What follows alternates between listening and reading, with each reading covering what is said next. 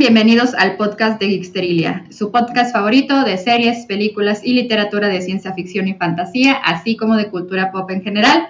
Yo soy Cecilia y hoy estoy muy feliz. Bueno, como siempre, todas las semanas que de los podcasts estoy muy feliz, pero hoy vamos a, estoy contenta porque vamos a hablar de una serie de comedia que a mí me gusta muchísimo, que de hecho la acabo de descubrir, sabía yo que ya existía y todo esto, pero no me había animado a verla hasta hace poquito y me la aventé toda corrido y me hice adicta a ella, se llama Community. Y para este tema eh, les tengo de invitado a Ulises Martínez de, Tirando el Rol. Hola. ¿Cómo estás? Bien, bien, algo cansado porque fue un día un poco ajetreado, pero contento de estar aquí, bastante contento de hablar de Community, una de mis series favoritas. Soy un evangelizador de esta serie con mis amigos. sí, está muy buena la mera verdad. Y este, pues les vamos a platicar un poquito, como siempre, les vamos a platicar un poquito de la acerca de la serie sin spoilers. Para si ustedes, en el caso de que no la hayan visto y quieran verla, pues tengan la oportunidad de, escuchar de qué se trata y a ver si se animan y todo esto. Y más adelantito de la, después de esta introducción, pues ya vamos a entrar a full spoiler talk, así que ustedes, a partir de ese momento, ustedes saben si nos siguen escuchando. Sí, estoy listo. Ok. Ok, perfecto. Vamos pues. Community. Community se trata de un grupo de personas. Bueno, el protagonista eh, se llama Jeff Winger y es un es, protagonizado por eh, Joel McHale. Eh, si ustedes en los, por ahí de los 2000, por ahí tenían televisión de cable y tenían Entertainment Television, probablemente lo conozcan de The Soup. Él conducía el programa de The Soup. Y bueno, él es el protagonista de, esta serie. Eh, su personaje, eh, eh, Jeff Winger, es un abogado caído de gracia, porque en realidad no era abogado, o sea, él practicó como abogado en una de las firmas más importantes de Greendale, Colorado, que es el pueblo ficticio en donde se desarrolla la historia. Eh, pero en algún punto de la historia, en el pasado, eh, la gente de, su firma se da cuenta que en realidad él no tenía ah, licencias para, para, ejercer como abogado porque nunca estudió eh, y lo mandan al Community College a que, a que pueda obtener su, su degree, su, su, licenciatura. Y ahí conoce a todo este grupo de seres humanos medio eh, quebrados, por así decir. Uh, en donde, bueno, la primera de ellas que conocemos, bueno, los dos primeros que conocemos son Abed y Brita. Brita es esta morra acá medio feminista, medio chaira, así que bueno, al principio te la presenta como una mujer bastante inteligente y que eh, se vuelve como digamos que en las primeras temporadas se vuelve el compás moral del grupo, sobre todo para Joe, digo para Jeff, porque Jeff básicamente la confabula en su mente a crear un grupo de estudio para la clase de español. Eh, con el pretexto de, bueno, con el pretexto de estudiar para esto, pero realmente el objetivo general es, es ir a a, pues a ligarse, la verdad, por decirlo de una manera más, más amable, ¿no? Y ahí conocen a Abed, que es, eh, que es un estudiante de, es un estudiante que es de origen musulmán, que tiene, pues me parece que tiene Asperger o algo así, o alguna forma de, de autismo muy funcional pero que, bueno, o sea, su, digamos que su condición se hace notar en el, en el hecho de que él es una Biblia de la cultura pop y es así como percibe el mundo. Y es bastante chistoso. A ver, de hecho, creo que es el personaje favorito de la mayoría de los que ven las series. Es un. Es al principio un poco molesto. Creo que los primeros capítulos es como, ah, sí, Abed, Abed. Pero después es tanto amor, ese personaje lo, es, mi personaje favorito, la verdad, de toda, toda la serie. Sí, a mí también. Muchos personajes, primarios y secundarios que son una chulada, son eh, bastante... Creo que es la, fortaleza de Community, los personajes, la verdad. Sí, sí, sí, sí. Y bueno, hablando de más personajes, uh, bueno, Ave también es mi favorito en lo personal. Más adelante les vamos a explicar ya más detalles eh, todas las peculiaridades de este personaje. Pero también tenemos a Troy y a, Annie. Troy y Annie son, son estudiantes recién egresados de, high school y estaban en la misma high school. Eh, Troy era el, típico quarterback popular que se había ganado una beca súper importante para una universidad chida para ir a, o sea, para, para jugar fútbol ahí, pero eh, pues se autosabotea y según él se, se chinga la espalda y termina en el Community College. Eh, y Annie, Annie era eh, una estudiante excepcional, era, era la nerva de la escuela y todo, tenía un futuro brillante adelante, pero pues en la presión de ser siempre la mejor y todo esto se hace adicta a, unas pastillas que se llaman Adderall y pues eso es lo que ocasiona su, caída y, el, y la razón por la cual no está en una universidad importante, sino está en un community college. Terminó ahí. Y eso, eso es algo muy, una de las cosas más chistosas de su personaje. Y luego tenemos también a, Shirley. ¿Perdón? Sí. No, sí. Continúa. Ah, ok. Ok. Bueno, y también tenemos a Shirley, que es esta, esta ama, bueno, esta mujer, esta ama de casa. Bueno, era ama de casa, pero en, el momento que te presentan al personaje, pues es una mujer divorciada que está tratando de sacar un, una licenciatura en business, en administración de empresas o negocios. Eh, y que tiene, eh, pues está todavía con el trauma de la separación de su esposo y pues ya es una mujer pues ya pues adulta, o sea, digamos que está arriba, arriba de sus 30, eh, entre sus 30 y 40 y que es una mujer cristiana, que es, es, de raza negra como Troy. Y también tenemos a el patito feo la oveja negra del grupo, más oveja negra que todos los demás, que es Pierce.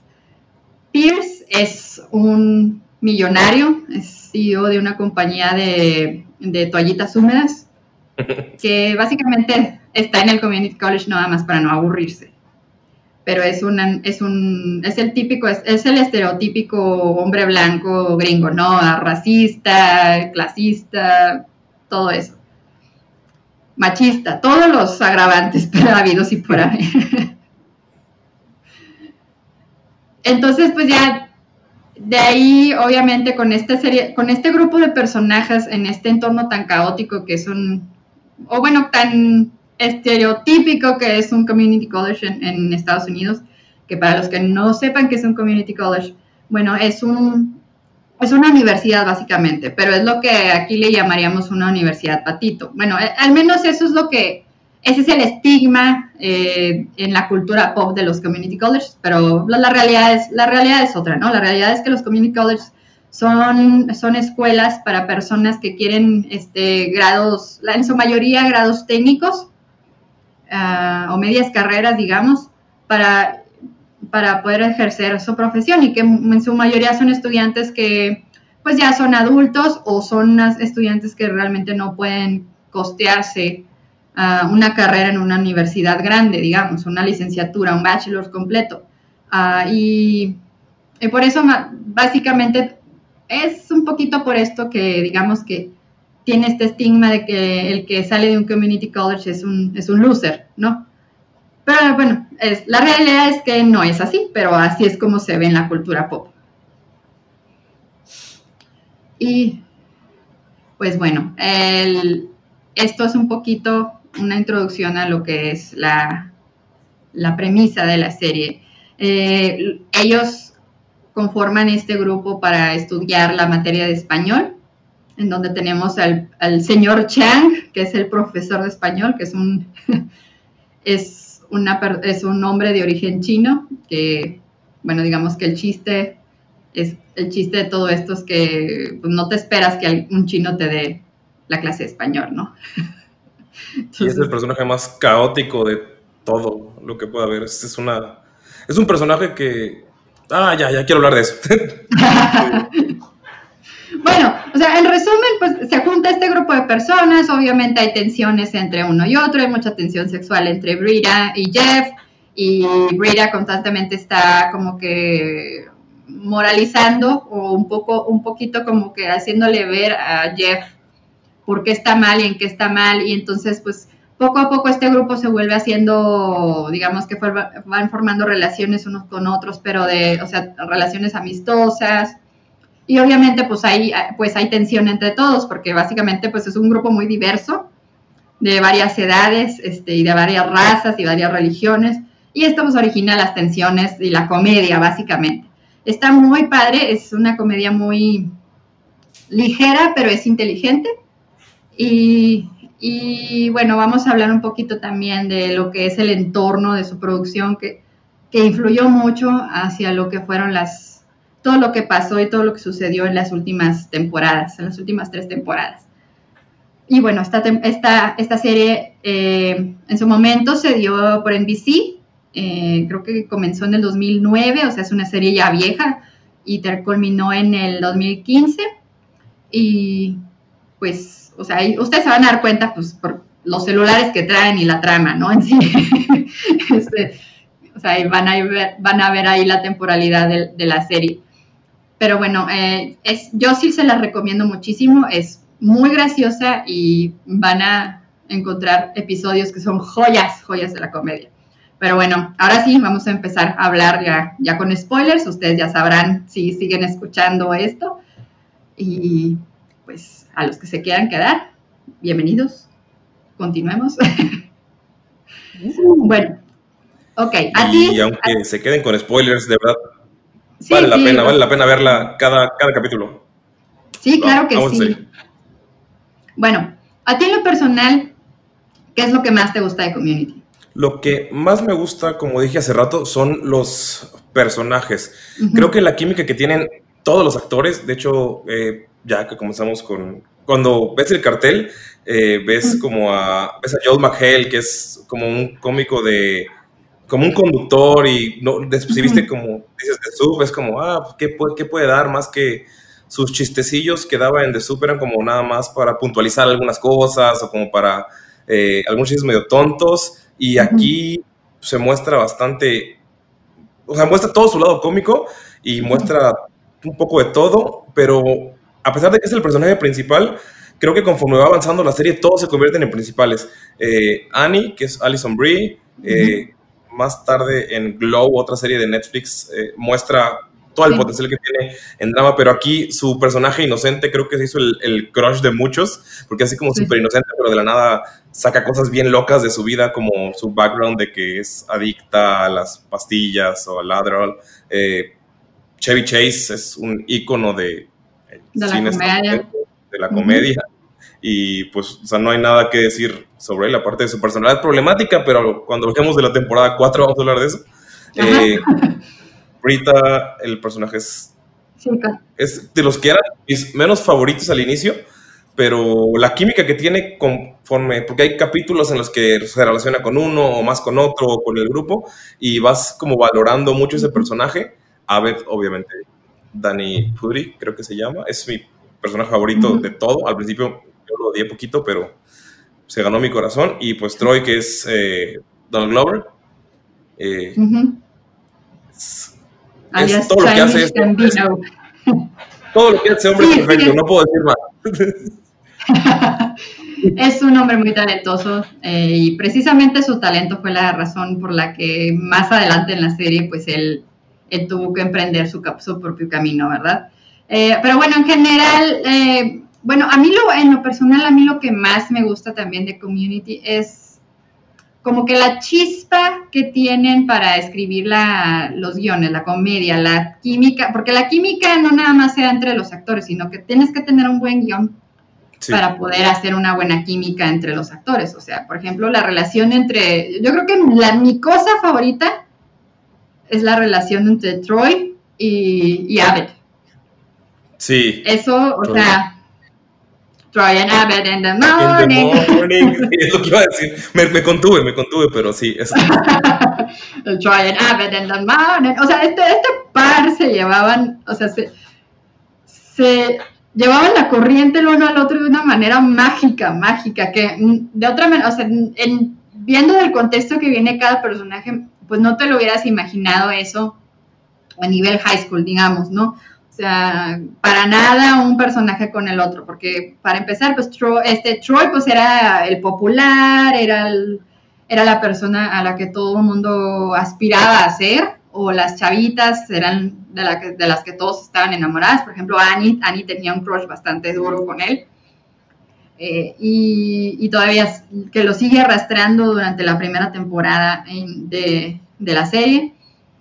Y Abed por su parte, pues por su condición, pues era buleado, ¿no? Decía, se la pasaba encerrado en los, en los casilleros de la escuela, porque pues todo el mundo lo consideraba como el rarito y todo esto. Entonces, pues, pero el hecho de que aquí en este contexto, en el community college, en un, en un contexto pues absurdo, porque pues, las clases son absurdas, el dean, que es digamos el director de la escuela también, o sea, es un personaje súper absurdo, todo es absurdo, o sea, aquí se da esa magia y florece algo tan mágico como Troy and Abbott in the Morning.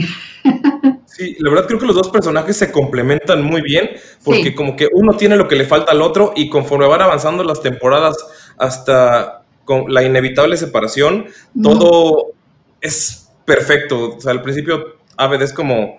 Creo que Community es una carta para los que aman el cine, es una carta de amor por completo, capítulo tras capítulo. Es aparte del amor por la, o sea, los que aman la comedia es una carta, hay easter eggs de películas, de series, de, o sea, películas clásicas, de westerns, de, de todo. Pero en ese contexto loco de las películas, Abed comenzó como un personaje que, ah, mira, esto es una referencia, esto es esto, como a un poco romper la cuarta pared, pero sin romperla. De, de lo que está pasando en el cine, como dando, ah, esto es, esto es lo clásico que pasa en una película de amor, ahora va a pasar esto, esto, o sea, empezó como eso, pero su personalidad creció tanto junto a Troy y por Troy que o sea, le complementó lo que le faltaba y al mismo tiempo, o sea, y viceversa. Entonces yo creo que es lo que hace que esa relación sea tan mágica y creo que es el dúo favorito de, creo que todos los que ven Community. Sí, claro, o sea, la comedia de ellos dos, yo creo que es, el, es un 30% de la serie o un poquito más, yo diría que más. Eh, y es precisamente porque eh, a, través de, a través del personaje de Abed eh, se exploran muchos puntos y comienzas a entender un poquito de la naturaleza de todos los demás. Pero se hace desde este tipo de referencias que mencionas tú, o sea, sea como él todo lo ve como, una como televisión o como película, o sea, todo lo entiende de esa manera, entonces digamos, hasta cierto punto me atrevo a decir que Aved es la persona que está contando la, la serie, eh, por cómo por cómo lo desarrollan. No sé qué, no sé qué opines tú, pero incluso esto, perdón, o sea, pero incluso esto da oportunidad a, a, irse en meta, o sea, sacar chistes como por fuera o por desde tu punto de vista como, como espectador, no sé si me explico. Sí, la verdad, su, la chispa que tiene Abbott, que comenzó como el, eh, como digo, el que te señala el chiste, terminó convirtiéndose en gran parte de lo que carga todo lo absurdo, porque desde su perspectiva, tú ves una situación completamente tonta, una situación completamente inverosímil, pero funciona y poco a poco lo va cargando y hay capítulo de zombies, pero cuando, o sea, Ave y Troy cargando ese capítulo es, tiene sentido dentro de ese contexto. Todo ese absurdo del community college, el colegio comunitario, que es como clases tontas, va escalando tanto que es, es hermoso, o sea, no puede, no hay límites, no, no, creo que no hubo límites en toda la serie excepto de que estuvo en cada temporada a punto de ser cancelada, pero dentro del universo no hay límites y los crees, o sea, Es, lo, es lo divertido. Y Aved es gran parte de que los creas porque él es el, como una parte del espíritu de intentar de, ah, esto es absurdo, yo lo sé, pero esto es lo que va a pasar, esto es lo que puede suceder, y todos te están diciendo, ah, a ver, ¿cómo va a ser esto absurdo? Como un episodio clásico que es el, el de donde todo es animado, creo que hay como cuatro en todas, pero el, de, Clay Motion, oh, el de la Navidad, es cuando Abed se quiebra y cuando él se quiebra, se va al más absurdo, ya todos son muñecos de arcilla, entonces creo que a veces es como ese, ese pegamento que mantiene la unión entre el, el espectador y lo que está sucediendo y lo hace funcionar muy bien. Y Troy es como un complemento a él. No sé, creo que porque es mi personaje favorito me explayo mucho en eso, pero es, siento que es vital. Sin, sin él, fuera de... Como tú dices, él es el que nos está contando. Al final, cuando... Él, él siempre quiere hacer películas y cuando decide ir a hacer películas, puede decir, ah, pues Ahí se acaba él Está, él está contando todas las historias, él está contando todo lo que él vivió en el colegio y va a poder hacerlo mucho mejor cuando cumpla su sueño de hacer el cine. Porque pues es un personaje que está dentro del espectro autista y lo sufre mucho y lo... O sea, creo que llorar con Community, muchos dirán, ay, qué tonto, pero los capítulos en los que Abed se rompe o este tipo de cosas sí me, sí me llegaron al corazón. Entonces, yo creo que es el, mi primer lugar de personaje y la verdad, vamos.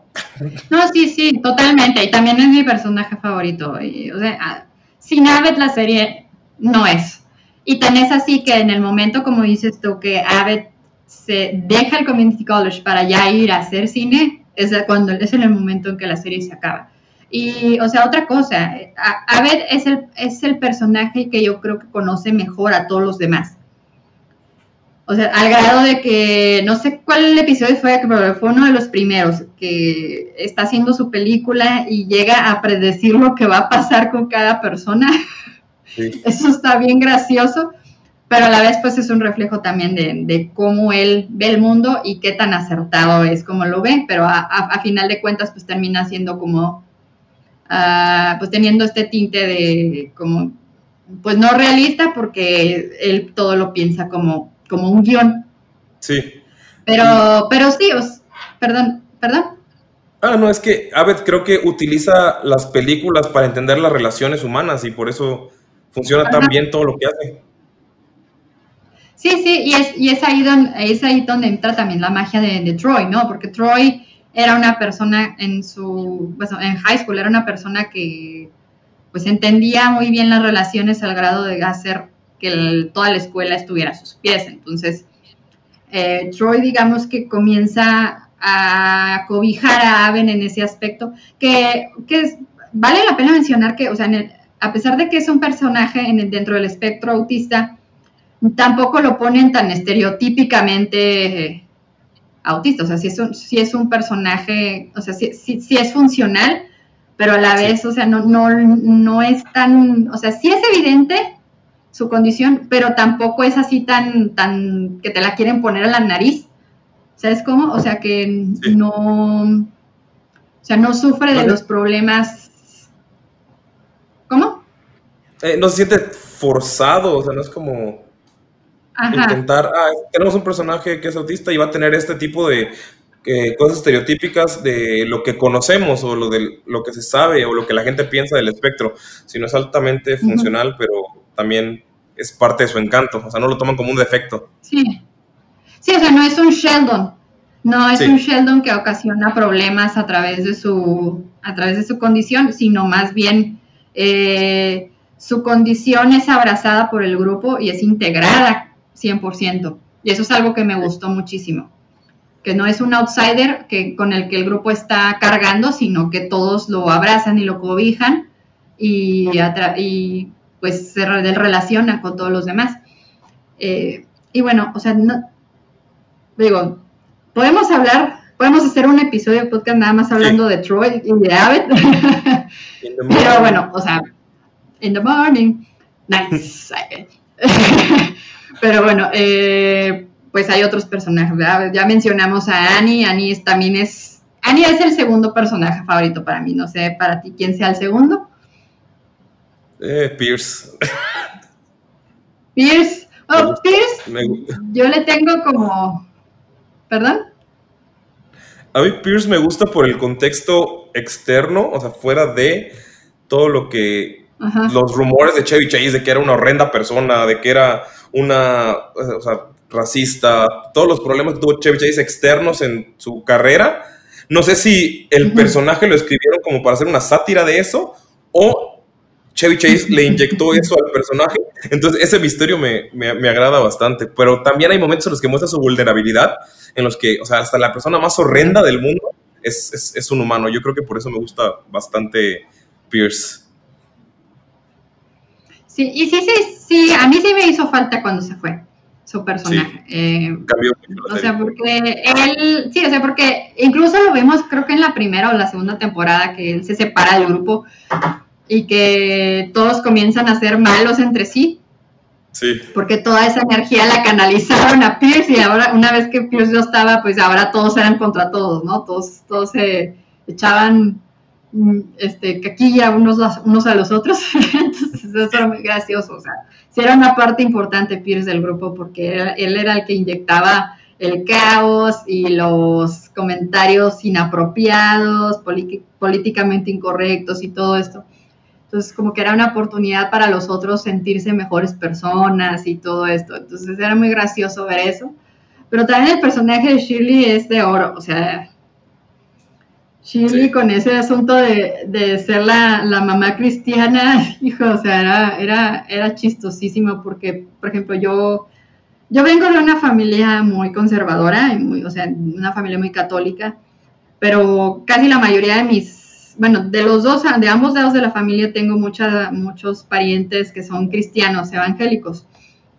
Este, entonces, eh, sí me da mucha risa porque muchas de las actitudes de Shirley yo las he visto tanto, o sea, en, varios miembros de mi familia, tanto los católicos como los cristianos. Entonces, o sea, digamos que a través de ella eh, yo me reía de muchas, de muchas aspectos de mi realidad, digamos.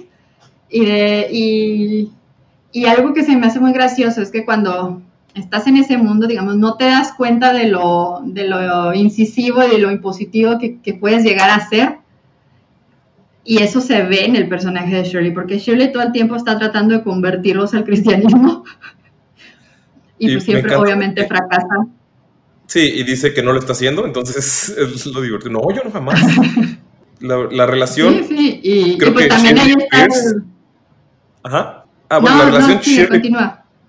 La relación Shirley Pierce es una. Es, hermosa, creo que la comparo con Troy y Abbott, pero como son la antítesis el uno del otro, pero al mismo tiempo tienen tanto en común que creo que los capítulos en los que ellos dos se unen son, son una joya, porque uno saca, o sea, sale lo peor de esa mamá buena, cristiana, saca cosas, es una persona despiadada, es una persona que incluso sorprende a propio Pierce, que es una persona que se considera la, o sea, se, se baña en su maldad, lo disfruta, y Shirley, que es súper bondad, cosas que deja a todos con la boca abierta y creo que también es muy, muy humano, o sea, no, no, no eres una cosa, no porque tengas una creencia vas a ser todo, todo bondad, siempre tiene sus defectos y Shirley tiene bastantes defectos, creo que es lo que la hace muy divertida, que tiene muchos defectos y al mismo tiempo tiene ese, de, esa actitud de intentar convencer a todos de que lo que ella piensa está bien y lo que ella hace siempre está bien. Y creo que también es lo que hace muy, un muy, buen personaje, específicamente.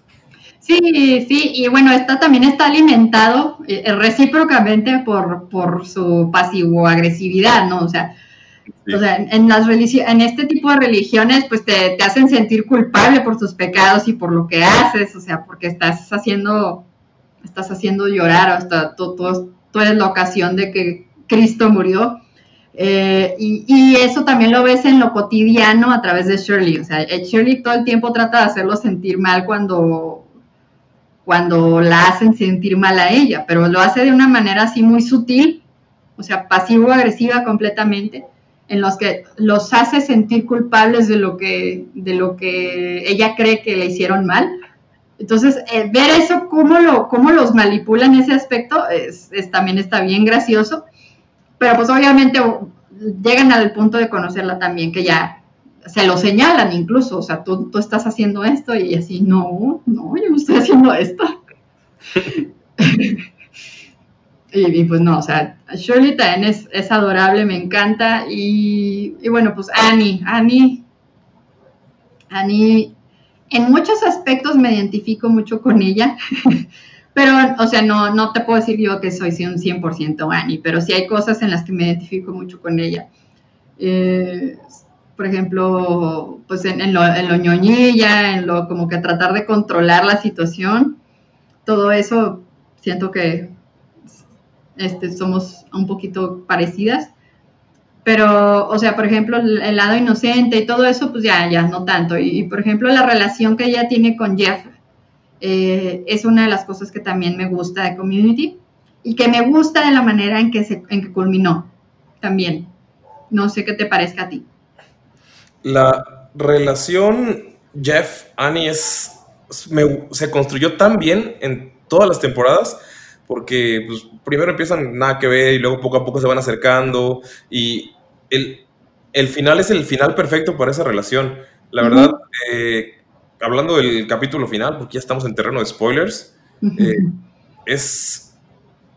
Tú dale, dale, dale. Es un capítulo perfecto porque también hablar un poco del personaje que no hemos hablado, Jeff, Comienza como el personaje principal, un manipulador de primera, una persona que busca aprovecharse de todos para cumplir sus, sus metas. O sea, entró al colegio porque, porque su porque uno de sus amigos es el director, creo que es el actor John Oliver, no recuerdo cómo se llama el personaje. El, sí, al psicólogo, pero no me acuerdo cómo se llama el personaje. Sí, entonces es. Ah, John Oliver es una chulada de, actor. Pero el, ese final, el final que le dieron a Jeff, como decimos de que Abed se fue y terminó la serie, también ese final de Jeff cuando él se quiere quedar del abrazar de algo que odiaba, que es el colegio comunitario, porque en temporada sigue odiándolo y sigue queriendo salir, pero ese último capítulo en el que todos están imaginando cómo va a ser una siguiente temporada, que también es una sátira muy, muy, muy chida de, pues de todas las veces que las cancelaron, eh, que ahorita quiere hacer algo en una, en una planta petrolífera en el océano, o sea, es, todos esos capítulos solamente ellos imaginando la siguiente temporada, pero al final, pues Jeff decide dejar ir, no sé, creo que es, muy bonito y lo que, pues, todo lo que pasa con Annie, se muestra la madurez de la niña que ves en el primer capítulo a la persona que ves en el, último capítulo en el arco de Annie es una evolución perfecta de un personaje.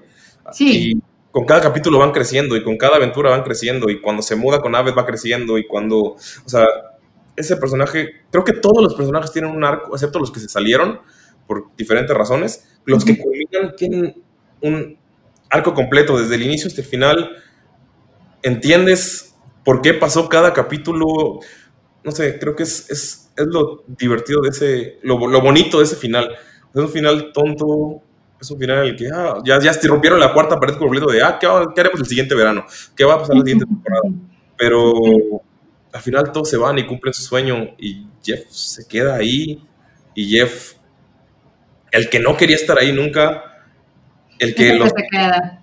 Sí, es el que los, que los quiso retener, o sea, creo que en su punto, creo que es lo que él recuerda del final es lo que, lo que él propone al final es que todos trabajen en la escuela con él y que él se casa con Annie y todo pero al final es pues, que no, esto es lo que tú quieres realmente. Y, no, o sea, Jeff va por lo que quiere, todo va por lo que quiere. Y pues al principio todos estaban ahí sin saber su futuro. Eran una banda de misfits que, no sé, creo que es un muy bonito. Y el arco de Annie creo que es uno de los mejores en general de, de evolución. Sí, sí, o sea, el, la, como dices tú, la evolución de ella se hace muy notoria, porque comienza ella siendo una niña, pues una chavita básicamente, una recién egresada de la universidad, digo, de la, de la, del high school, o sea, ya tiene 18 años, su personaje tiene 18 años en la primera temporada. Entonces, eh, bueno, ella tiene, comienza a tener esta relación cercana con, con Jeff, que es de una manera muy inesperada, ¿verdad? Porque pues Jeff ya está en sus treinta y pico, o sea, ella es un hombre adulto, tal hecho y derecho. Y ejercía. ajá. Entonces, pues bueno, eh, como que Annie, siento que, siento que en las primeras temporadas Annie trata de madurar a paso agigantado un poquito por Jeff, por el crush que tiene con Jeff. Porque Jeff obviamente pues sí siente algo por Annie, pero no toma el paso por no, porque le lleva muchísimos años, o sea, no quiere ser esa persona, digamos. O sea, ama demasiado a Annie ¿Cómo, perdón? Hasta el más malvado tiene sus límites al inicio y luego lo va haciendo por amor, o sea, pone ese límite por amor, está, está padre. Sí, sí, sí, o sea, ama tanto a Annie que no es capaz de tener una relación este, íntima ya de pareja con ella porque es demasiado joven para él. Entonces, bueno, Annie en un principio comienza a querer madurar a paso agigantado precisamente pues por el crush que tiene por él, por amor a él, pero poco a poco ella va, a, digamos que tomando las riendas de su propia vida y tomando las riendas de su, de su destino y ella comienza a madurar, pero ya para ella, ya para ella misma y es cuando ya la vemos en las últimas temporadas ya una Annie más madura, más seria, incluso su vestuario cambia porque durante las primeras temporadas siempre vemos a, Annie con faldita y vestiditos así ñoños y todo. Y ya hacia las últimas temporadas, pues ya, ya usa pantalón, ya trae atuendos más maduros, más, más acordes a, una mujer profesional. Entonces, pues también o sea, lo vemos en muchos aspectos. Y el final de entre ellos dos, me encanta, me encanta, porque sigue siendo o sea, sigue reafirmando el punto en el amor entre ellos dos. O sea, Jeff la deja ir porque sabe que a lo que va, o sea, el futuro que le espera a ella va más allá de él, es mucho más grande que él. Y siendo que al principio él se sentía demasiado para ella, ¿sabes cómo? Sí. Sí, es todo lo contrario a lo que eran, o sea, es una evolución total. Y creo que eso se vea, mm, es el ejemplo perfecto a macrogrado de, quiero hablar un poquito del creador de, Community, Dan Harmon, eh, porque él tiene un, eh, en guion hay muchos arquetipos como la del senda del héroe o ese tipo de cosas, pero Dan Harmon tiene una fórmula específica. Para los que no saben quién es Dan Harmon, es el co-creador de Rick and Morty. Eh, creo que tiene una serie de Dungeons and Dragons que se llama eh, Harmon Quest, de comedia, y ha, ayudado, ha hecho mucha comedia y tiene su propio estilo, y todas sus series eh, son realmente amadas. Rick and Morty tiene un fandom. Bueno, él tiene una fórmula en la que tiene un, círculo que es un arco, y es lo que creo que pasa con eh, Rita, digo con Rita, ah, con Annie y con Jeff. ¿Qué pensando en Rita? Bueno, Rita también es. Bueno, Rita, más al rato hablamos de ella, porque yo sí tengo opiniones acerca de ella, un poquito, este, pues no, no fuertes, pero un poquito a lo mejor controversiales para algunas personas. Pero sí. este, bueno, eh, decías de Rick and Morty y todo eso. Ah, bueno, el círculo de Dan Harmon es, tienes una zona de confort, eh, los personajes luego quieren algo, entran a una situación a la que no son familiares, se adaptan, obtienen lo que buscan pero pagan un alto precio por ello, regresan a la situación familiar, pero al final la situación han cambiado. Ese es el arco que tiene cada capítulo de Community. Se puede ver, tengo un capítulo específico en el que se ve, en el que se ve perfecto, pero en general, eh, en cada capítulo pasa eso. Es algo que puedes decir, ah, pues es aburrido, si en todos los capítulos va a pasar eso, ¿por qué voy a ver una serie? Pero es, lo hacen tan bien en, y cada, cada capítulo hace crecer a una persona, pero es lo que pasó con, eh, con Annie y con Jeff eh, desde el inicio, ellos querían algo. Annie quería salir del Community College y quería enderezar su camino que ella misma destruyó por su adicción y por querer siempre ser la mejor. Y Jeff quería una salida fácil del problema al que se metió.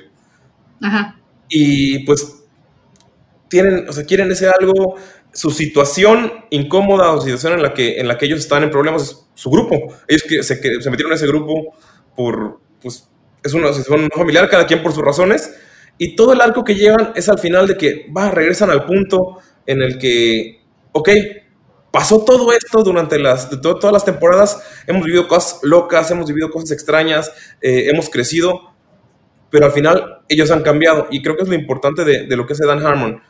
El, el punto más importante de su arco es que han cambiado y el personaje que empezó no va a ser el personaje que terminó, pero es algo que se va a notar mucho. Es un cambio radical, es un cambio de 360, bueno, 180, porque 360 sería...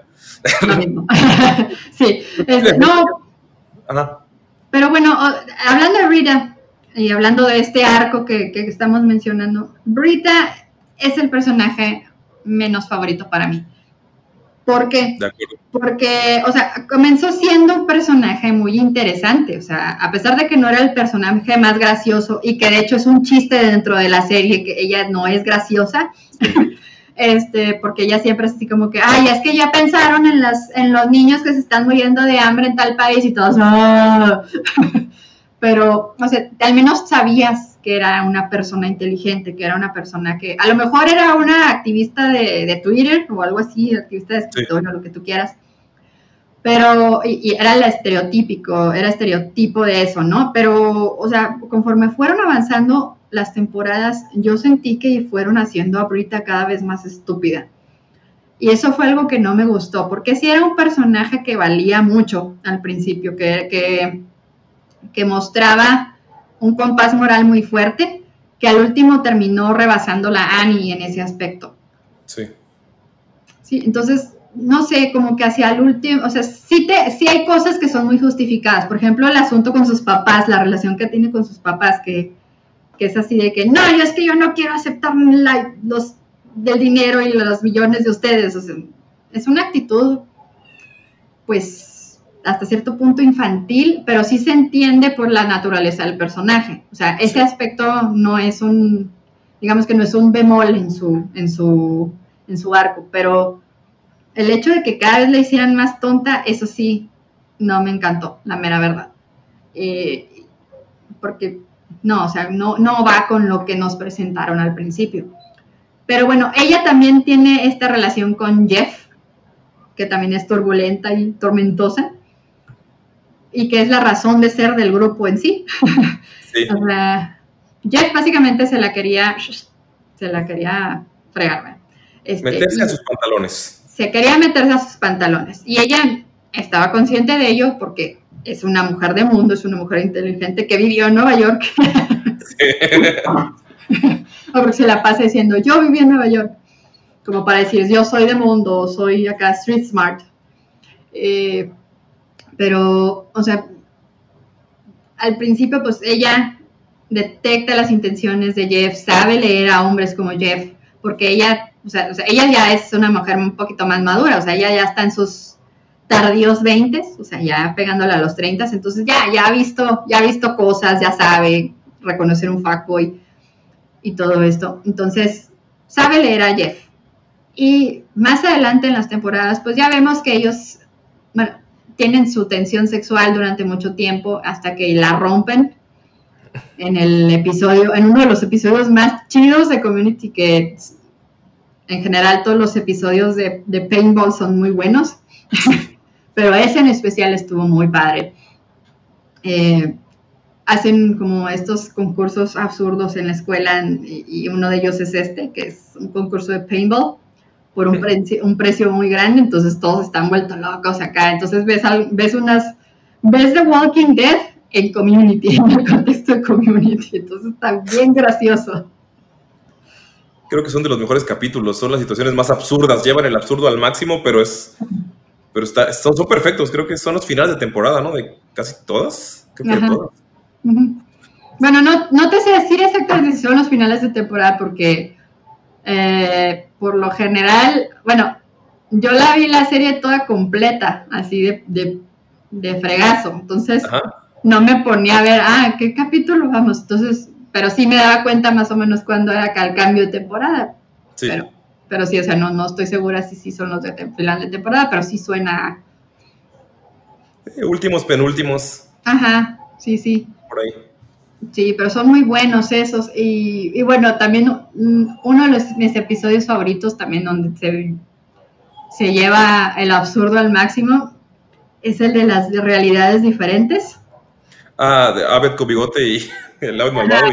El ave malvado, el malvado. Este, hay un episodio, el episodio que estamos hablando, en donde Jeff tira unos dados para ver quién va ah, a recoger la pizza. Entonces, Abel comienza a imaginarse diferentes escenarios de acuerdo a lo que cayó en el, en el, en los dados, en cada dado. Y este, era un dado, me parece, en el dado. Y quién era que la persona que iba a bajar por la pizza. Entonces, eso está muy gracioso porque te presenta diferentes realidades o de universos alternos que Abed se imagina y que más adelante en la historia, o sea, siguen, sigue siguen perpetuándose, o sea, sigue, él sigue pensando en eso. Entonces es gracioso. Yo creo que mi episodio favorito, sin querer sonar obvio, porque tengo un podcast de Dungeons and Dragons. No, también eso es muy bueno. También ese es uno de mis favoritos. Es Advanced Dungeons and Dragons, se llama el capítulo, es temporada 2, episodio 14. Y cuando me puse a, porque yo también vi las temporadas, pero no me puse como a ver un poco más, solo sabía que Dan Harmon las hacía, porque yo también la vi después de que salió mi hermano, eh, él sí la veía cuando, cuando estaba saliendo, por eso sabía que la cancelaban porque él se enojaba, y ahí me tocó verla pues, después, y ahora que me puse a, leer un poquito, de, ah, pues, o sea, sé que es Dan Harmon el creador y ya, pero me enteré que ese capítulo lo hizo Joe Russo, es uno de los hermanos Russo, que ha hecho pequeñas películas como Capitán América o Avengers Infinity War. Chiquitas, chiquitas, así. Chiquitas, independientes. Sí, cine independiente. Sí, no, sé si las conozcan, pero estudié yo poquito de, cine y trabajé en una revista de cine y a veces me, fijo mucho en, en, ese tipo de detalles de cámara, sonido y ese tipo de cosas. Y Advanced Dungeons and Dragons, el capítulo 14 de la temporada 2, es el capítulo con el que yo digo a la gente, oye, ve ese capítulo. ¿Por qué? Porque empieza dándote un background de quiénes son los personajes. Ah, está Pierce, que no sé qué, al que no invitamos al juego porque es un hijo de no sé qué. Está Shirley, está Aved, que es el, el Dungeon Master y es el que va a manejar todo esto. Entonces, te dan, tienes un poco de todos los personajes y tienes un problema. El problema no, no es tan obvio, eh, ya que es el capítulo varias veces porque lo he visto muchas veces con, con, gente de, oye, vamos a ver uno y pongo ese capítulo para que se, para que lo vean. El problema principal que suena muy oscuro si lo ves desde fuera, si te lo están contando, es que Fat Neil se quiere suicidar. Porque está, pues, no soporta estar bulleado. Es un personaje gordito, es un personaje que la gente no soporta, es un personaje y pues no te dicen, ah, me quiero matar, pero te lo dicen de una manera en la que, muy, muy sutil, el eh, Joe lo hizo muy bien, es en lo que Jeff muestra un pequeño interés por Dungeons and Dragons y llega Joe y te, eh, digo, llega el Fat Neil y, ah, te regalo los libros y, y, ya no los voy a necesitar. Y con esa frase, ¿qué, qué, está pasando? Entonces, Lo, lo que hacen es hacer un juego de Dungeons and Dragons para hacerlo feliz. Entonces, sí, pero la idea es que él gane la partida. Es, divertido porque nadie, nadie gana, pero como no invitan a Pierce, Pierce se pone celoso y él llega a querer arruinarlo, llamándole gordo, llamándole que da asco, que es un ceboso, o sea, que es lo que, lo que todos quieren evitar. Entonces, es un capítulo, cuando lo, lo narras y cuando lo recuerdas, es un capítulo muy épico, pero cuando lo vuelves a ver, es todo, o el 90% del episodio 80, es en una mesa todos están en una mesa platicando. Y creo que ese, ese capítulo muestra la genialidad de Community. Eh, sea, el capítulo lo dirigen muchas personas, pero esa genialidad, el, el, capítulo empieza muy lento, con tomas largas, pero por ejemplo hay una escena en la que entra Pierce y la cámara se empieza a mover hacia él, se hace un, un, zoom in a su cara y sientes la tensión, sientes, oh, oh, ya llegó, ya que conoces a Pierce, o aunque no lo conozcas, es la primera vez que es un capítulo, es, ya llegó el que va a llegó el monstruo. Sí, ya llegó, el monstruo a vencer en la partida. Y el diseño de sonido de que, ah, tira una flecha, y de la nada empiezan a sonar flechas, es, es, es, mágico. Es un capítulo muy sencillo. Eh, muchos dirían, ah, es que es de bajo presupuesto comparado con los de, los de Paintball, que destruyen media escuela y tienen eh, un chingo de extras. Eh, pero creo que es, es, es la magia, es, sencillo. Son el grupo, cada quien fungiendo en, en, su, teniendo su función, y, pero lo, lo, llevan a, un absurdo de, ah, estamos jugando un juego de, de rol, pero mi personaje, o sea, Shirley siendo, eh, siendo también el, compás moral obligado en, dentro del juego, de, ah, ¿por qué lo matas? Ay, no. O Brita diciendo, ah, ¿por qué quieren atacar a esos goblins? Tal vez ellos vivían aquí antes que nosotros y les estamos quitando su tierra. Pero eh, también, ya viéndolo desde fuera, muestra la, magia de, la química que tienen, porque es, creo que es el capítulo favorito de Dan Harmon, el, creador, en los, cuando hacen los eh, convenciones y van todos a hablar, hablan mucho de ese capítulo y hay un, hay un, en YouTube un video en el que está todo el cast con Dan Harmon hablando de que él llegó con los libros de Dungeons Dragons y dijo, quiero hacer este capítulo.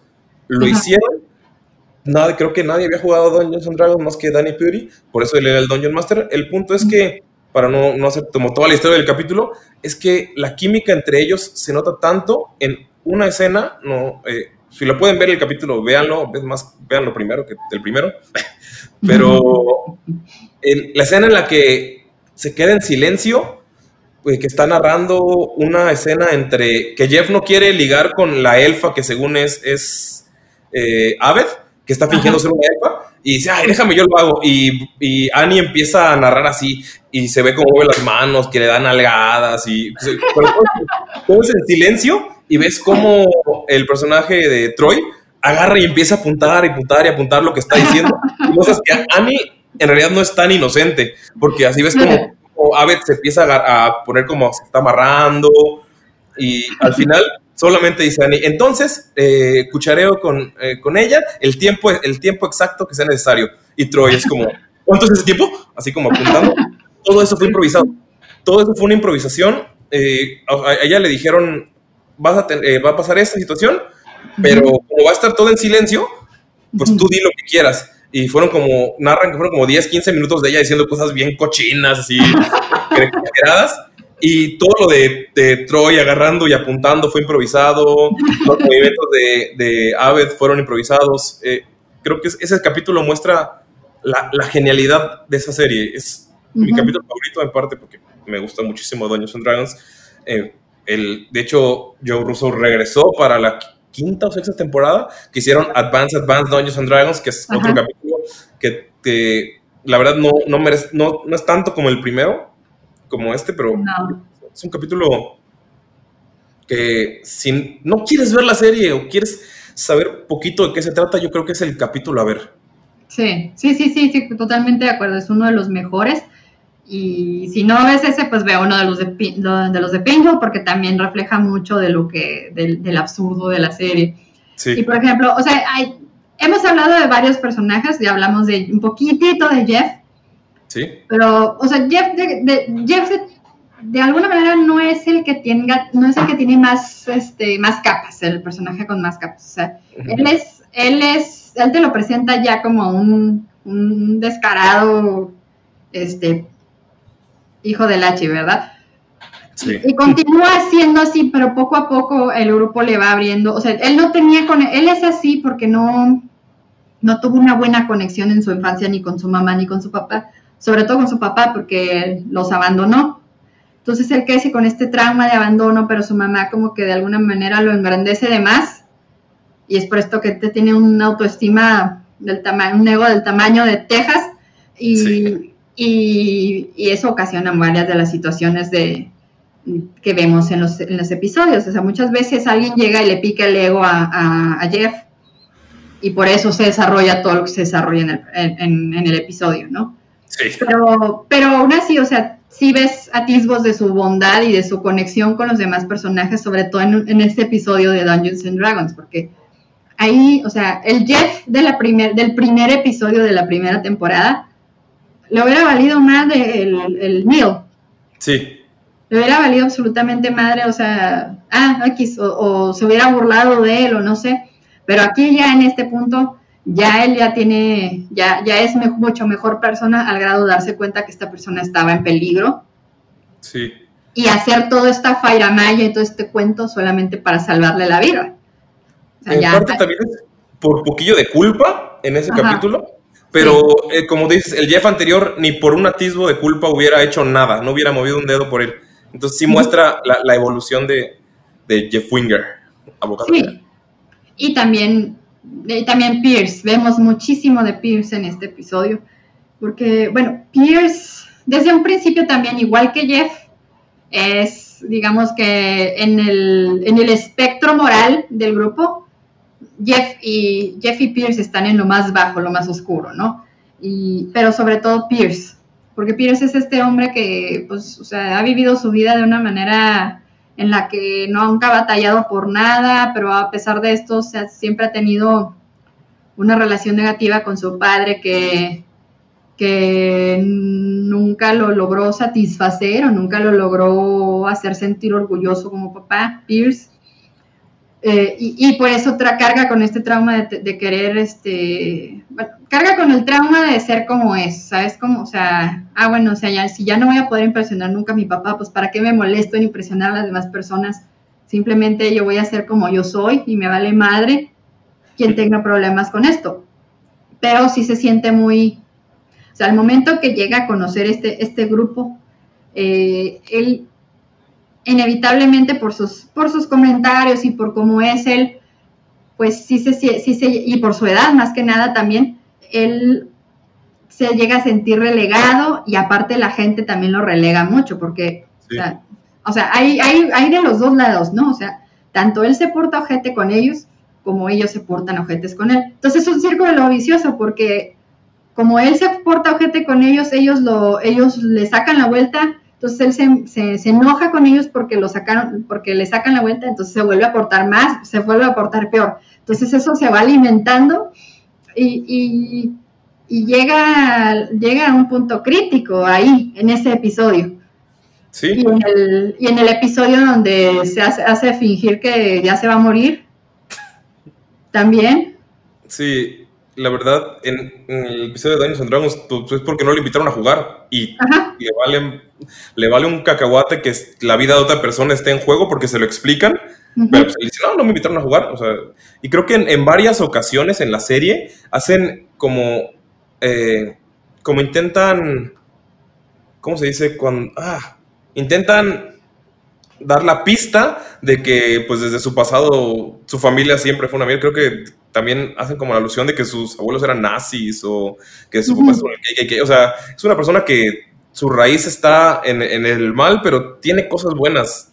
Y creo que también en, varios capítulos de, de, los de Paintball, que son los de los finales, muestra un poco de, de, esa, de esa bondad de vez en cuando, pero al final quiere seguir siendo malo. No sé, el de donde finge su muerte, el, es donde todos, están en su casa, ¿no? Y está empujado Es, es una. Los capítulos de Pierce son, creo que los pocos, porque Chevy Chase como protagonista, no, no creo que a, a, esa edad, no creo que pueda cargar tanto un capítulo. O sea, sí mostró chispas de genialidad, pero, eh, o sea, en los que lo hace, lo hace muy, muy bien. Cuando se va un, cuando en un culto, es, es, otra onda. La verdad, Pierce es de mis personajes favoritos por, por eso, porque es malvado, pero tiene razones, pero no le importan. sí. Sí, y como dices, muestra bondad, pero sobre todo hacia tres personajes en específico, hacia Annie, porque a Annie le cae bien. Sí, desde el principio. sí, o sea, Annie o sea, le cae también al grado de que le paga la renta de su, de, su departamento.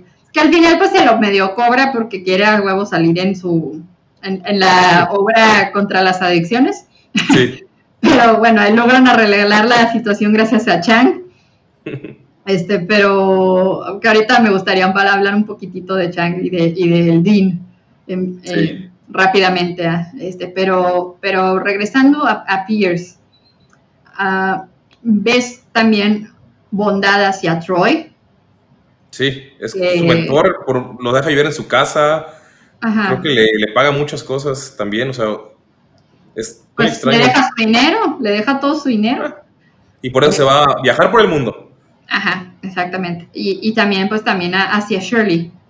También tiene una relación peculiar con Shirley, porque sí se pelean y todo esto, lo que quieras, pero sí hay, sí hay un, sí hay afecto de por medio. Por pues le pone su negocio, ¿no? Le, le paga, ajá, se, se, vuelve su socio capitalista, ajá, su socio capital. Entonces, o sea, sí vemos, sí vemos parte de la naturaleza bondadosa de, de, de Pierce, y esto es algo que me gusta de los personajes, porque a pesar de ser, de que son personajes pues exagerados, un poquito exagerados, y absurdos, pues en aras de la comedia, ¿no? Básicamente. Pero aún así vemos que no son personajes planos este, y unidimensionales, o sea, que son, eh, son personas que sí son una escala de grises, digamos, o sea, no son 100% buenos ni 100% malos o acartonados, sino que tienen un poquito de, de las dos cosas. Eh, que a lo mejor su compás moral se inclina hacia un lado, pero siguen teniendo un poquito del otro y eso es una de las cosas que más me gusta el personaje de, de Pierce, que, o sea, también lo vemos mucho en el, en el episodio en donde se vuelven, en donde juegan el videojuego para, para ganar la herencia de, de Pierce y que descubren que tiene un hermano que era contra el que estaban jugando. Pero precisamente, ah, perdón. No, sí, sí, continúa. Ah, bueno, pero, o sea, aquí también vemos parte de esa vulnerabilidad, ¿entiendes? Porque Pierce es como es, al conocer un poco de su papá y de toda la molestia que se tomó para seguir menospreciándolo, aún después de su muerte. O sea, es absurdo y a la vez es muy gracioso y también es triste, ¿no? O sea, porque entiendes sus actitudes y entiendes su necesidad de aprobación y todo esto. Pero precisamente ese es el, digamos que ese, ese capítulo en específico fue eh, la gota que derramó el vaso entre Dan Harmon y, Chevy Chase. En los problemas que, en los problemas que estaban teniendo a nivel producción. Eh, y a partir de, digamos, aquí es cuando la serie va un poquito a pique y en la opinión de muchos fans, pues ya las últimas dos temporadas, en especial la última, pues ya fue, fue mala. Pero a mí en lo personal no me pareció mala, sino que pues más bien está, hicieron lo, mejor que pudieron, ah, dadas las circunstancias tan caóticas en las que se desarrolló toda la serie, en toda la producción. O sea, en, especialmente en estas, en las temporadas post Chevy Chase y post eh, Daniel Glover. Sí. Yo pienso que empieza el problema en la temporada 4. Es la temporada en la que los fans dicen, esa temporada está mala, es horrenda, es lo peor, Community se murió. Pero eh, no es mala, solo no es tan buena como las primeras tres. Ese es el problema, ¿no? Las primeras tres son una genialidad de la comedia y, cómo van creciendo los personajes, pero como no te pudieron entregar eso, hicieron lo que se pudo porque pues, la Community desde la temporada 1 se, está, se estaba cancelando. Eh, la, creo que era Sony, la televisora, no la quería. Por alguna razón no dijo, esto no funciona. Pero los fans la mantuvieron viva. De hecho, cuando la cancelaron y se fue a Yahoo, creo, fue por, por los fans. O sea, Dan Harmon regresó por los fans, porque también en la temporada 4 fue cuando se fue. Entonces, sí, eh, es Sí, que se ha mantenido a flote por los fans, por los fanáticos. Y pues ahí empieza el, el declive. Se va la mente creativa con él se van eh, los hermanos Russo, eh, Russo, Con él se van, o sea, dos de los mejores directores que, o sea, para haber hecho Avengers Infinity War, para haber hecho Capitán América, la mejor, la mejor Capitán América de las que han salido, incluyendo Civil War, incluyendo eh, Winter Soldier, First Avenger. creo que, bueno, eso ya es otro tema, pero se, fue, se, fueron la, se fue la, mente creativa, se fue la dirección la genialidad detrás de las cámaras y había pues, eh, presión por parte de la televisora. Eh, se hizo lo que se pudo y se hizo bien, o sea, no, no, son malos los capítulos, de hecho tiene muchos capítulos buenos esas temporadas, eh, pero pues, es una serie que ha luchado en contra y que se ha mantenido gracias a, los fans, que también tiene mucho fandom tóxico como todo, pero ah, es, lo bonito, las temporadas 4, 5 y 6, no, no hay que hacerlas, yo en lo personal creo que no hay que hacerlas de menos, tiene capítulos muy buenos. Eh, de hecho, la temporada 5 tiene un capítulo que muestra, es el, la epítome del absurdo, pero también la, la lo que significa community.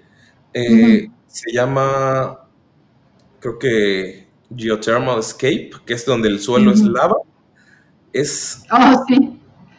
Ah, pues es el... Es el, el, último capítulo de... El último capítulo de Troy. Sí. Es... El final es tan absurdo, pero tan... Te llena de tanto sentimiento, porque a veces se creó todo un juego completo similar a los de Paintball de, eso de toda la escuela, similar al de la, casa de almohadas de toda la escuela, en el que el suelo es lava y todos entran y todos lo, lo entran a ese juego absurdo porque pues ese es el, ya, o sea, es Grindel, ya Grindel cada vez que abre un juego absurdo todo el mundo va a entrar, y, pero él lo hace solamente porque no quiere que su amigo se vaya. Y ese final en el que él acepta que el suelo es lava, no porque Troy se va, sino porque él no lo deja ir, es, es poético, es muy, muy bonito. Y se suelta de, creo que medio metro y se tira al suelo, que es lava, y es risible, es tonto, es bonito, es, es una buena despedida también para Troy. La verdad creo que, o sea, la relación Troy y Abed es, tenía que despedirse con un capítulo así de épico, o sea, Y, creo que es, es, la magia, o sea, no, no, no hay que menospreciar las últimas temporadas. Tienen cosas muy grandes, como el final, o sea, solo con eso. No, si no hubiera habido temporada 5, si no se hubiera rescatado, no hubiera habido final y no hubiéramos sabido qué pasó con todos ellos. Sí, sí, y pues bueno, o sea, la serie sufrió mucho, o sea, indiscutiblemente sufrió mucho primero la salida de Dan Harmon y luego también la salida de, de, Chevy Chase y de, y de Danny Glover, pero particularmente creo que sufrió más la de, la de Danny Glover. Sí. se perdió, se perdió Troy and Abbott. Sí. Eh, sí, o sea, bueno, o sea, se ha hablado mucho de todos los motivos por los que pasó todo esto. Por ejemplo, o sea, a Dan Harmon básicamente las televisoras decían que era muy difícil trabajar con él y todo esto, pero realmente, pues, Dan Harmon pues, es una mente creativa que quería hacer algo de calidad, pero al ser serie, al ser una serie de televisión abierta, muchas veces los estándares no son tan altos como, por ejemplo, si fuera una serie de Netflix o ser una serie de HBO. O sea, la manera de escribir una, una serie de televisión para televisión abierta como es NBC, como CBS, como ABC o como Fox, uh, es muy diferente a cómo se produce y se escribe para series como Netflix o HBO, porque generalmente la, la, manera de producir las series en HBO y en Netflix y entonces en Amazon y todo esto es, más cinemático, o sea, filman un bloque de jalón y de, y de cajón. Mientras que acá en, en, las series para televisión abierta casi siempre, o sea, primero que nada son más largas, tienen muchos más episodios. Sí, 25 temporadas.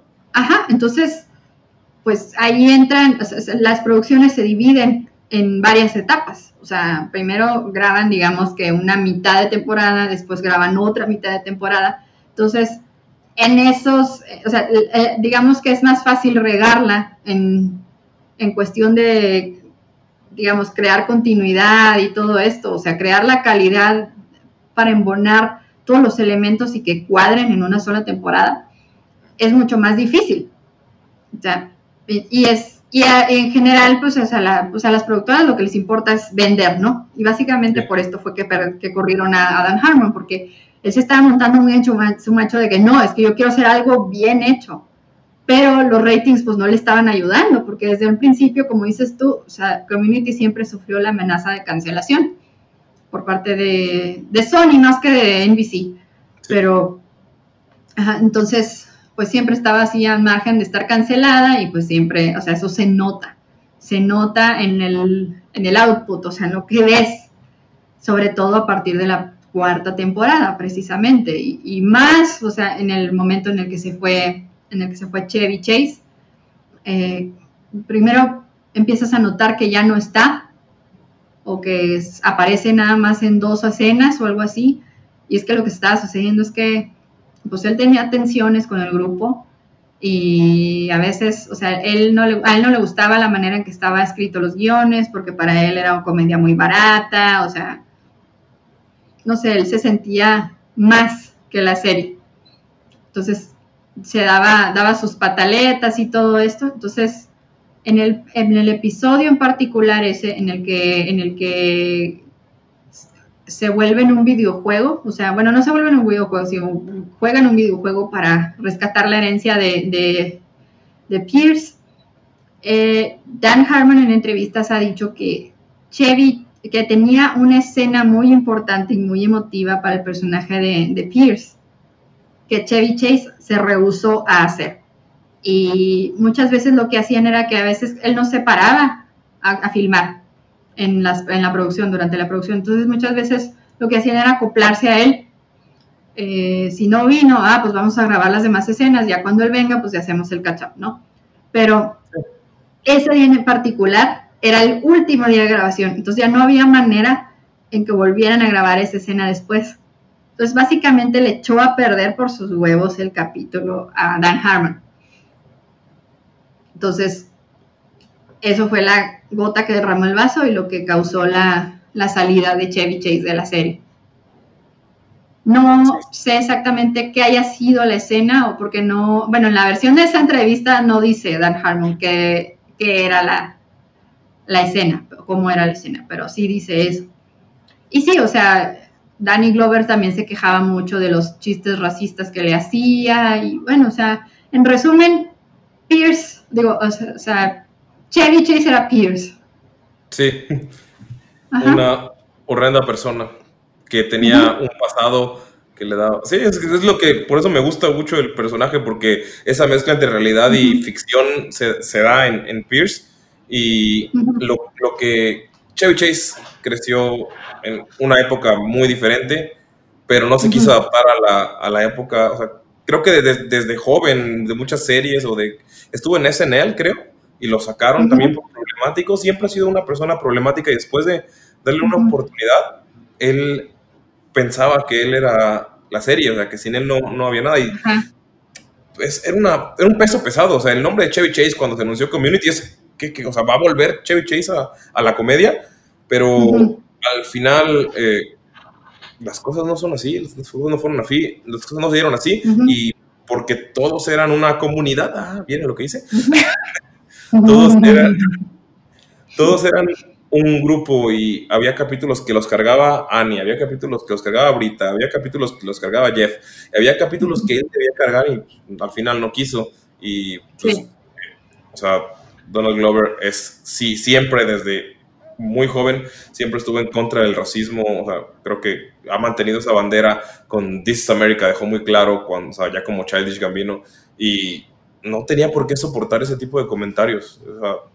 en 2009, la brutalidad policíaca, los problemas de Black Lives Matter han existido desde antes de que existiera el movimiento con el hashtag, y Donald Glover siempre ha sido uno de los principales abanderados, entonces, eh, pero aún así eh, muestra también la grandeza de, Glover, porque nunca, nunca habló mal de él. De hecho, siempre que lo entrevistan, habla de lo, genial, lo genial que era, de algunas escenas. Eh, y de hecho, cuando habla todavía con, la, con el cast de Community, te dicen que su grupo de, de, chat es el más, el más activo hasta ahora. O sea, siguen hasta ahora siendo amigos y lo único que es Chevy porque no, no quiso ser parte de, por sentirse más grande que... Sí. sí, sí. O sea, volvemos a lo mismo. Chevy Chase era Pierce. Eh, pero aún así, o sea, sí, o sea, la serie sí sufrió la salida de él, pero no sufrió tanto como la salida de Daniel Glover. Sí. Al cortar Daniel Glover, cortas Troy and Abbott y cortas la relación en, de, pues, con todos los, demás, porque, o sea, general, o sea, en general, Troy era el pegamento entre Abbott y los demás. Sí. Entonces, entonces, o sea, era como que su traductor, su, su no sé, era la persona que más lo entendía. Y después de eso, pues ya, se convirtió en Annie, ¿no? Pero, o sea, hubo muchas cosas del personaje de Troy que eran muy geniales, pero también hubo otras cosillas que también se sintieron un poquito forzadas, como por ejemplo la relación con Brita, como que ni al caso. Sí. Y pues, o sea, Daniel Glover creció y sobrepasó a Troy sea, su talento sobrepasó a Troy y pues fue esa básicamente el motivo de su salida. O sea, él ya iba a hacer su propia serie que era Atlanta, que era su serie, o sea, en... Ajá, también.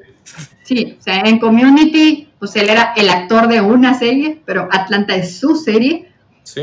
Y, este, y pues Childish, Camino, que en el, la última escena de, Troy está bien chistosa porque dice, su bote dice Childish, quién sabe qué. Entonces, pues así como que un hint de Childish Gambino. eh, y sí, o sea, a partir de que él se fue ya todo se fue hacia abajo, pero no siento que sea así al grado de tan mala como muchos fans la pintan. Sí, el fandom tóxico siempre va a pintar lo que no les gusta o lo que cambia eh, como algo pésimo. Y yo creo que hubo varios finales, se fueron personajes grandes, pero también hay que entender que había más y el hecho de ver que Aved sale de su zona de confort para hacer lo que le gusta, que Annie maduró, que Jeff ya no es el egoísta egocéntrico del inicio, también tiene su, mérito, porque creo que también Shirley se fue en algún punto, ¿no? Sí, Shirley también se fue, o sea, el personaje de Shirley se fue porque la actriz eh, Yvonne Brown, que la interpretaba, pues se vio en una situación familiar muy compleja en la que tuvo que escoger, pues, la serie o, su familia, ¿no? O sea, básicamente lo que le pasó fue que su papá se puso enfermo, muy enfermo, entonces ella tuvo que hacerse cargo de él y fue por eso, fue ese su motivo de su salida. Eh, tan, tan precipitada, pero volvió en el último episodio como invitada en, los, en los futuros hipotéticos de, de, no me acuerdo quién fue el que se imaginó que volvía a ella. Ah, pues casi todos. Sí. Sí, casi todos. Eh, y sí, o sea, también el, cuando ella se fue, pues también hubo un, también hubo un hueco ahí que llenar, pero tampoco fue tan grande. Eh, insisto, no fue tan grande como el de Troy. Troy fue, fue un hoyo gigante en, en, la trama, o sea, una vez que él se fue. Y pues que ya ahí, ahí se trató de llenar un poquito con los otros personajes circunstanciales que teníamos, por ejemplo, el de John Oliver, el personaje de John Oliver, que era genial su personaje, me encantaba, o sea, el psicólogo desvergonzado, alcohólico, que le valía madre la vida, eh, me encanta. y, y el, el, que sí me daba cringe cada vez que lo veía era el Dean. Híjole, o sea, al principio, pues este, es un personaje super X, pues es el, director, el dean de la escuela y, y X, ¿no? O sea, tiene un es, es, bisexual o pansexual. Nadie es pansexual, ¿no? Pansexual y este y tiene un crush con Jeff y todo. Pero poco a poco se va volviendo cada vez y cada vez y cada vez y cada vez y cada vez más absurdo. O sea, al, grado de que lo vuelven estúpido, igual que Brita. Sí. Y eso, o sea, cada vez que salía ya así ahí viene este vato, ahí viene este vato. O sea, sí, pues había, él creaba situaciones graciosas, pero no así, no, no se volvió un personaje entrañable. Incluso hasta Chang sí. tiene más, tiene más fuerza. Y Chang era uno de los, entre comillas, villanos. Era una, alguien detestable, igual que Jeff, igual que ah, creo que la mitad del cast. Eh, pero Chang luego tiene momentos muy en los que dices, o sea, es, una persona extraña, es una persona horrible, no puedo entender por qué tiene esas actitudes, no hay justificación, pero al mismo tiempo cuando se queda sin casa, cuando ves que nadie lo quiere, cuando se queda a dormir en casa de Jeff a escondidas, es, o sea, tienes esos toquecillos humanos dentro de la dentro de ese absurdo y el decano en realidad es solo un absurdo dentro del absurdo, sin, sin, una, sin esos toquecillos de humanidad que lo convierten en un, un chiste dentro un chiste innecesario dentro de algo que ya de por sí es absurdo. Porque si sigues apilando, apilando, algunos legos tienen que caer. Entonces, yo creo que esa es la situación con el, con el decano y Chang es, un personajazo desde, su inicio, de que es el maestro de, español, hasta el capítulo en el que se esconde en las alcantarillas y le roba una pluma a, Annie. Es, es, un, es. Cada vez que sale él, algo muy interesante va a pasar. Creo que en los, en los de Paintball, creo que no sale tanto como villano. Algunas veces son los mismos, los mismos personajes son enfrentados entre ellos, pero cuando sale queriendo cambiar de bando a cada rato, queriendo prometerles que va a hacer todo y luego traicionando, o sea, ellos saben que los va a traicionar, saben que es malo, saben que es, pero aún así lo, lo, aceptan como parte del grupo, igual en parte porque se fueron muchos del cast y era un personaje que ya era conocido, y, pero pues, lo aceptan. De hecho, también sale en el capítulo de Advanced Dungeons Dragons con un chiste que me caga de risa, que es cuando está todo de negro pintado y con su cabello blanco y sus orejas de elfo. Sí, que dice, I'm a dark, sí, I'm a dark elf. Y dice, ¿y tu, ¿y tu armadura? No, no soy un nerd. Entonces es como... Es, un personaje muy... muy Sí, sí, no. Su personaje, ese personaje me gusta en chorro porque es un, es el agente del caos completamente, o sea, la definición del agente del caos. Nunca sabes con qué va a salir, nunca sabes de qué lado se va a poner, o sea, siempre te va a sorprender. Y uno de los capítulos que me gustó mucho de él fue en el, de, en el que se hace, él interpreta el papel de Mr. Miyagi. También ese, ese, ese episodio me gustó de él. Y bueno, en general, eh, en general, lo que sí, sí noté que así como que fue un poquito demasiado hacia allá fue cuando se vuelve el dictador de Greendale. Ah, sí, eso estuvo un poco extraño. Sí, estuvo un poquito de más de absurdo, pero sí. o sea.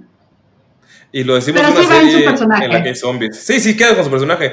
Pero el todo lo, fueron, fueron varios capítulos, ¿no? ¿no? No fue uno solo, fue. fue toda la temporada. Fue casi una temporada, sí. Eh, lo, fueron construyendo toda la temporada. Sí, y eh, es un poquito más allá en una serie en la que, pues, todas las, en lo que hay espías, en lo que, el, en la que los, eh, los conserjes tienen una sociedad secreta, en, o sea, se fue un poquito de más. Yo también estoy de acuerdo con eso, pero si hubiera sido otro personaje, no hubiera sido tan, entre comillas, creíble, pero con, con el profesor Chang, creo que las cosas, o sea, como que, su, que fuera el peso de, que fuera él el dictador, hizo que fuera un poco más adaptable a todo el, el universo de Community. Sí, sí, sí, sí. O sea, fue, digamos que fue el wildcard que medio mitigó todo lo que estaba pasando eh, tras bambalinas, ¿no?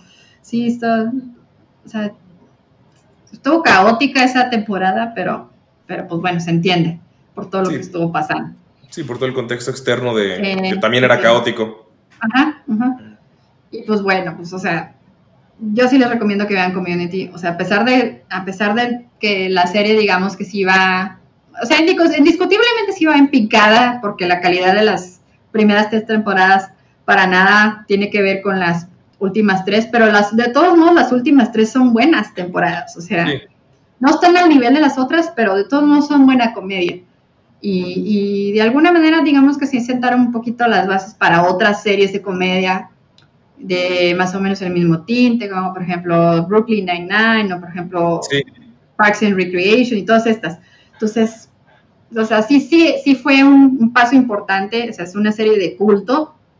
Sí, hasta cierto una serie de comedia, una es, creo que por todo el contexto fuera y dentro de, es una serie de culto y de las, de comedia es, creo que las series modernas de culto son esa y Always Sunny en Filadelfia, de las como más, más, más conocidas pero sí es una serie de culto totalmente y es una serie que tiene a su fanbase aferrada. Se le doy cada vez que se juntan.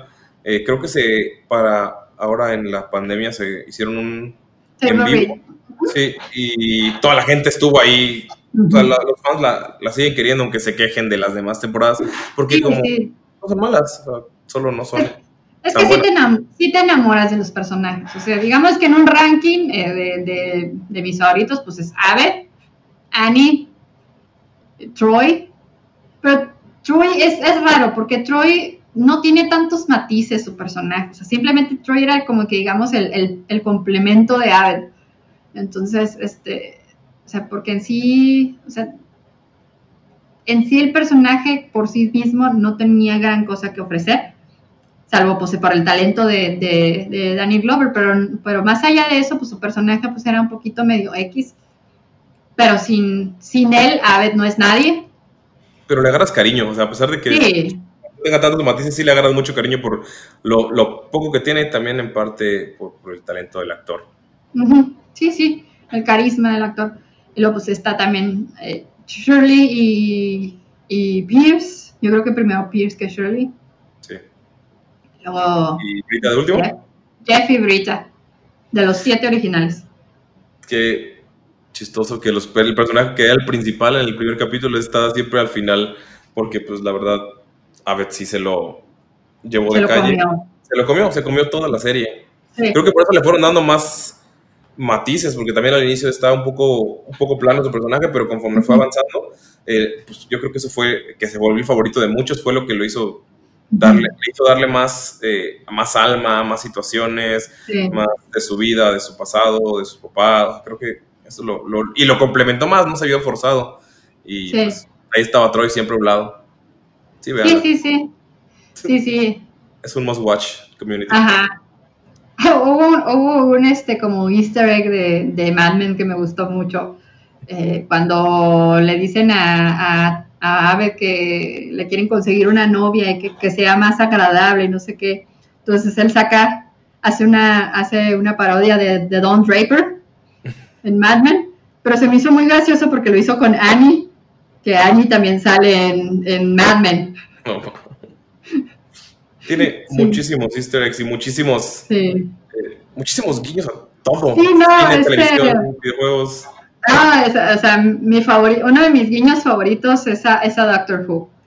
Oh, no, o sea. con su cámara de... Inspector Space Time, sí. Inspector Space Time. no, no, es, genial, es genial. Debo... ¿Qué pasa? Debo reverla. Debo, ahorita que estoy recordando todo esto, debo volver a verla. Terminando este podcast voy a poner un capítulo, voy a volver a empezar. Yo no soy mucho de ver otra vez cosas porque siento que me, gusta quedarme con ese, ese recuerdo, cosas que he visto varias veces con eh, Doctor Who, de hecho tengo un tatuaje de la TARDIS, por eso ahorita que dice Doctor Space, pero fue, tal fue una de mis referencias favoritas en general en toda la serie. Eh, eh, y Community son de las que he repetido más veces por, por lo mismo, porque a pesar de que me quiero quedar con algunas cosillas y recuerdo otras series o películas que he visto, con Community cada vez que lo veo vuelvo a sentir ese cariño, vuelvo a sentir ese, esas risas, esa sorpresa, esos detalles, mientras más voy creciendo y más voy viendo cine, más voy viendo series, ah, esta referencia no la había cachado, está, bastante interesante, o, ah, no, no, no, no, no había entendido un poco esto, ya le presté un poco más de atención. Entonces es una serie que debes ver y tiene un replay value muy, muy grande. Sí. sí. véanla, por favor, amigos. Sí, sí. Si eres fan de, si eres fan de las comedias, eh, por ejemplo, si te gusta Brooklyn Nine-Nine o te gusta, no sé, Parks and Recreation o así, es vela, te va, te va a encantar. Te va a encantar Community, búscala en Netflix, está ahorita disponible en las seis temporadas, están en Netflix. Ya está. Entonces, pues sí, sí, están todas, ahí las vi ya todas. Yo lo di en Prime, que estuvo... ah, también están en Prime. Sí, no las había puesto y me tocó verlas en Prime, porque antes las habían quitado y luego las pusieron a segundo. Fue bonito. Sí, sí. Ahí, las encuentran, las seis temporadas en Prime y hay pretexto. no hay pretexto. Veanla, es, es, genial. Y pues bueno, eh, no sé si quieres agregar algo más antes de, antes de finalizar. Pues no, la verdad fue una plática bastante amena. Eh, si les gusta Dungeons and Dragons y ven este capítulo, sigan tirando rol, que es el podcast de Dungeons and Dragons que yo dirijo y pues tengo otro podcast que se llama Freak Talk donde hablo de cosas de la vida, pero pueden encontrarnos en Facebook, estamos ahí, pero fuera de ahí no importa que me sigan, vean Community, eso es lo importante. me, me, recordé muchas cosas muy bonitas con esa serie en esta plática. La verdad, muchas gracias por invitarme también. No, gracias a ti, Ulises, por haber aceptado la invitación y por haberte animado a hablar de, de Community. Estuvo muy padre. Eh, compartir estos puntos de vista y pues bueno, eh, no sé si, ah, pues a ti en redes no quieres mencionarlo. Ah, estoy en Twitter como arroba no soy una fruta, en Instagram como arroba no soy una fruta y pues en Facebook estoy en la página de Tirando Roll, manden un mensaje y si quieren agregarme, ahí estoy, existo. No uso mucho Facebook. bueno, está bien. Bueno, pues entonces vamos a, a despedirnos. Eh, les agradezco su tiempo, su suscripción al canal y sus, y sus likes si es que me están viendo por YouTube. Y su follow si es que me siguen por, si es que me están escuchando desde su proveedor de podcast favorito. Ustedes a mí en redes me encuentran como arroba Y los invito también a que se unan al grupo de Facebook, a la comunidad de Facebook Geeksters, que la encuentran desde mi página de Facebook de Geeksterilia. Y pues esto es todo. Que la fuerza los acompañe. Bye.